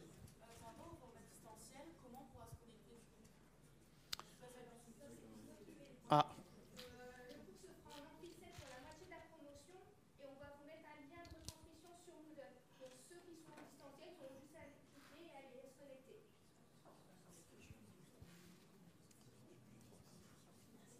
oui Oh, C'est pour moi C'est une question Non, non, pas de grosse différence. La principale différence, c'est euh, l'homogénéisation avec les fiches LISA. Parce que les fiches LISA, elles ont été faites de façon un peu indépendante par rapport au référentiel, mais pas beaucoup. Il n'y a pas beaucoup de différence. Mais là, on a essayé d'homogénéiser à 100%. Il y a quelques trucs qui sont simplifiés, mais ce n'est pas une révolution, la, la prochaine édition qui va sortir. Non. Vous, in- vous inquiétez pas.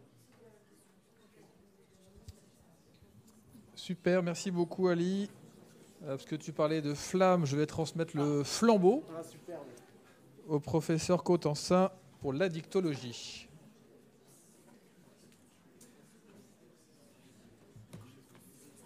Avez-vous une clé euh, USB Non? Ok. Bien, bonjour à tous. Pour montrer que j'ai pas de diapo et je ne suis pas old school, j'ai un iPhone moi aussi. C'est pour regarder la date de l'ED. Nous allons faire un seul ED cette année, vu le succès que nous avons, puisque comme Ali, nous retrouvons avec une quinzaine ou une trentaine d'étudiants. Alors, ne venez pas, franchement. Si c'est pour bavarder, venez pour travailler. Je préfère 15 qui travaillent que 30 qui bavardent.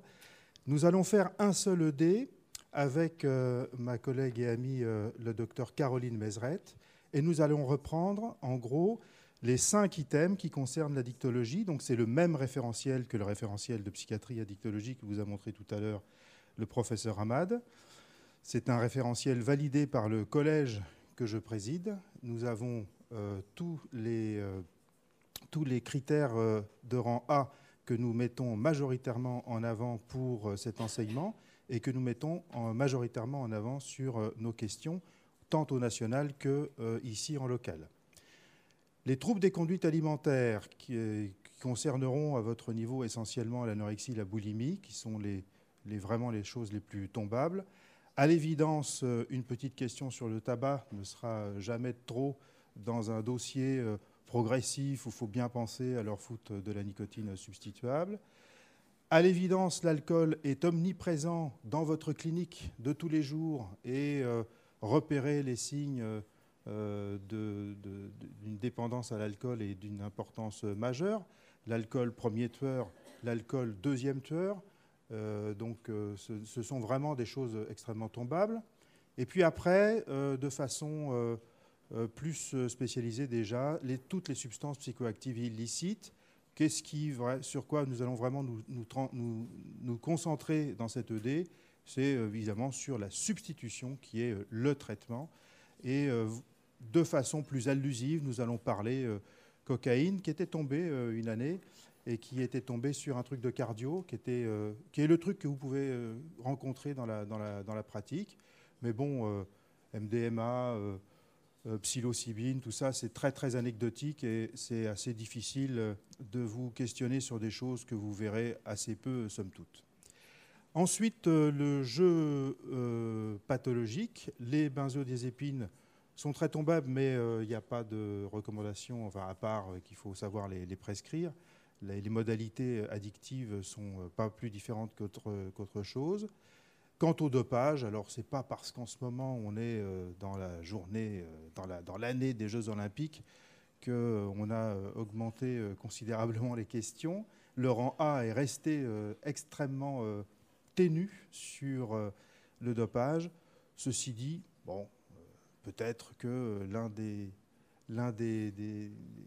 de ceux qui posent les questions euh, aura perdu un pari sportif en, regardant euh, les, les Jeux Olympiques. Alors, énervé, il vous posera une question euh, méchante sur c'est quoi la loi, mais ça, ça se limite à la loi. Nous allons surtout vous présenter de la clinique, de la clinique du quotidien, de la clinique tombable au cours de cette ED. Au cours du séminaire qui sera assuré cette année par Marie-Céline Viard, euh, qui est euh, au mois de mars, ça doit être euh, 25, 26, ça doit être le 27 mars matin. Elle reprendra ce que j'ai coutume de faire dans ce séminaire, des fiches sur chacune des questions pour aller repérer les points les plus capitaux de, chacune, de chacun des items pour que vous ayez les idées bien au clair, non pas dans une ambiance d'apprentissage de bachotage par QCM, mais plutôt dans une ambiance d'apprentissage global de l'idée de ce qu'il faut retenir et de ce qui est pertinent euh, pour vous. Et notre enseignement d'addictologie se limitera à ça. Mais c'est tombable. Merci à vous.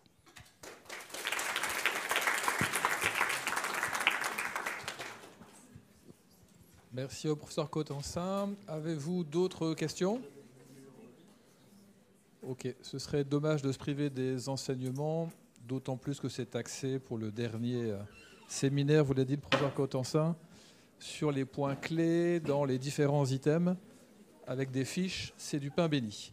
Alors, on va passer à un autre enseignement d'importance, la LCA, que vous appréciez à juste titre. Merci à nos amis psychiatres, médecins du travail, et à bientôt. Bon, bonjour euh, à tous. Je vais, faire vite parce que maintenant c'est un peu la vitesse de croisière pour vous, hein, la LCA. Voilà, euh, vous avez euh, trois ED. Profitez-en parce que c'est les derniers ED que vous aurez avec nous. Donc c'est le moment de nous poser toutes les questions que vous n'avez pas osé nous poser jusque maintenant. Voilà. Donc petit rappel, essayez de bien préparer vos ED à, à l'avance. Voilà. Pour le, diagnostic, euh, c'est un examen qui est tombé euh, l'année dernière, donc c'est intéressant parce que voilà, euh, c'est en conditions réelles je vous invite à le faire en conditions réelles. Le mien, je suis en train de le passer sous TEIA pour ceux qui seront intéressés. Alors je m'excuse pour les premiers groupes, mais j'ai eu un petit problème technique, donc ça ne sera pas encore accessible pour cette semaine. Mais la semaine prochaine, à partir de la semaine prochaine, si vous voulez le faire en conditions réelles sous TEIA, voilà, ça sera, ça sera possible. Ça vous rendra votre copie avec les vrais faux. Il n'y aura pas de commentaires. hein. Ça, c'est l'objectif de l'ED. Voilà, si vous avez des questions. Ah oui, puis un petit rappel, on a aussi un séminaire ensemble et on voit les, les différents points des ECN. de- voilà, c'est vraiment euh, basé sur euh, euh, notre expérience euh, des examens qui sont tombés précédemment. Euh, vous dire, bah voilà, ça, tombe souvent, attention, voilà, euh, des points d'intention et de, des petits points de révision euh, de cours sur euh, des- des questions qui, qui retombent assez souvent. C'est souvent assez bien apprécié des étudiants. Voilà, merci.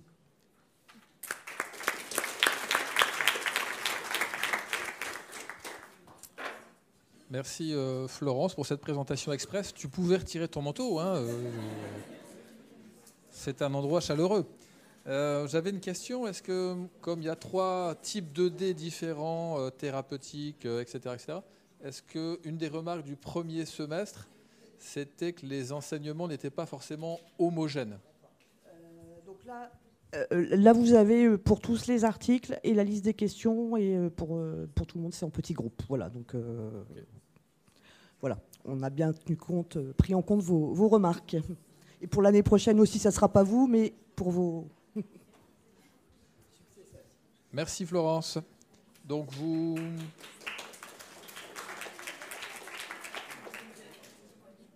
Donc euh, juste pour insister sur le fait qu'il est important quand vos élus étudiants font des sondages sur les enseignements d'y répondre en grand nombre.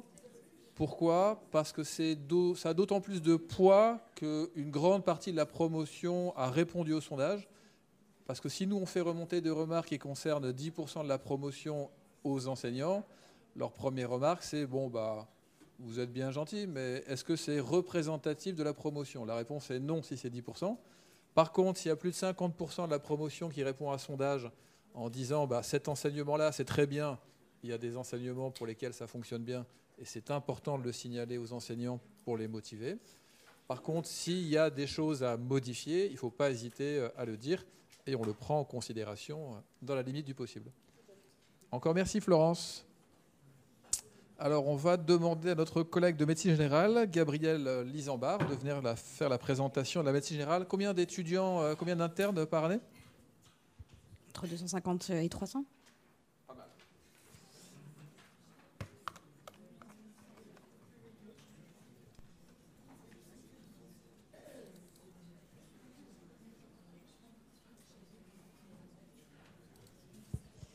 Alors bonjour à tous, je suis Gabrielle Lisambard, je suis chef de clinique en médecine générale, enfin assistante universitaire, bref, c'est l'équivalent de chef de clinique, parce qu'il y a l'universitaire aussi en médecine, j'en profite pour passer le message. Euh, c'est pas forcément connu tous et euh, c'est une démarche qui est assez intéressante puisqu'elle vise à être et en cabinet de médecine générale, donc avoir les consultations en ambulatoire telles que vous l'imaginez, parce que je sais que les stages en médecine sont pas forcément accessibles, et d'avoir le côté recherche et enseignement. Et donc, on est au sein de l'université à discuter avec nos collègues qui sont euh, au CHU. C'est assez dynamique comme pratique. Je suis prosélyte, forcément, j'adore ce que je fais. Voilà. J'ai un énorme conflit d'intérêts. J'ai essayé de vous faire quelque chose d'assez dynamique. Euh, L'idée, c'est de vous présenter globalement ce qu'on essaye de vous transmettre comme info et de pas déjà vous endormir. Euh, les objectifs de nos enseignements, globalement, c'est de travailler la communication. Vous la travaillez dès la MED 2. Je ne sais pas si vous faites, partie des promos qui ont eu l'enseignement d'Alexandre Godet euh, sur la communication avec la guide de Cagari, bref, ces choses comme ça. En tout cas, bon, mince, c'est bête. Eh bien, on l'abordera, donc d'autant plus euh, encore un argument pour venir assister à nos ED. Je n'ai pas les dates précises des ED. Je sais qu'on a plusieurs dates. Moi, notamment, je fais le 21 février. Euh, et vous verrez mes collègues euh, qui sont le professeur Bayen et le docteur Olivon également qui donneront euh, ces cours-là. On va travailler l'entretien motivationnel. On est d'accord qu'on enfin, on, centre nos enseignements sur les rangs A et les rangs B. On ne va pas vous enseigner du rang C, incontestablement. Et on va vous faire travailler l'annonce d'une mauvaise nouvelle. Je dis ça, je dis rien. Globalement, ça tombe aux écos. Les, donc les différents, euh, les différents axes, comme je vous disais, communication avec des supports de grille, des choses qui sont, euh, comment dire, euh, tombables et surtout, en fait, c'est des éléments bien clés. Ça ne va pas être de la communication floue. L'idée étant de vous donner des, des axes précis de travail pour vous entraîner, notamment aux écos, et vous entraîner pour la vie d'après, parce qu'il y a l'écos, le, le DN après. L'entretien motivationnel, ça, il est à cheval sur le rang B et le rang C, on est d'accord, mais globalement, on va aborder les notions du rang A, du rang B, et annonce de mauvaises nouvelles, encore une fois, qui est, euh, je dirais, euh, le, le dernier challenge sur le plan de la communication. Les objectifs secondaires, évidemment, la base de la communication, d'autant plus si les ED du E n'avaient pas encore été développés dans vos promos, l'établir la relation empathique avec le patient, se comporter de façon appropriée lors d'une annonce, on y reviendra, je ne vais pas développer tout de suite, et élaborer un projet individualisé, c'est l'alliance thérapeutique, hein, finalement, euh, le projet de soins que vous allez développer avec le patient. On est sur la thématique de maladies chroniques. hein, vous devez deviner dans ces différents développements l'axe euh, qui se cache derrière.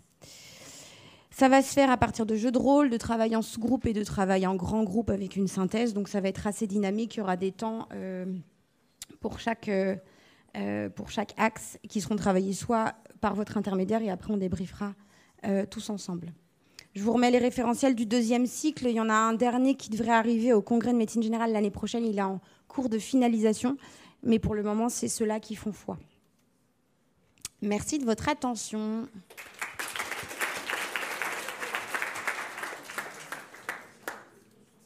Est-ce que vous avez des questions?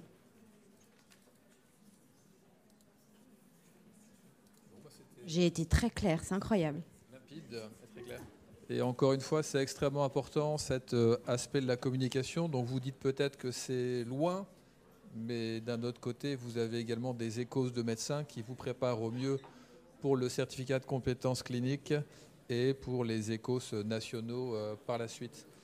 Il restait euh, une présentation en médecine légale par le docteur euh, Hugo Girard en vidéo qui est disponible sur, sur Moodle. Donc on vous laissera visionner cette vidéo, vous n'avez pas besoin de nous pour la voir.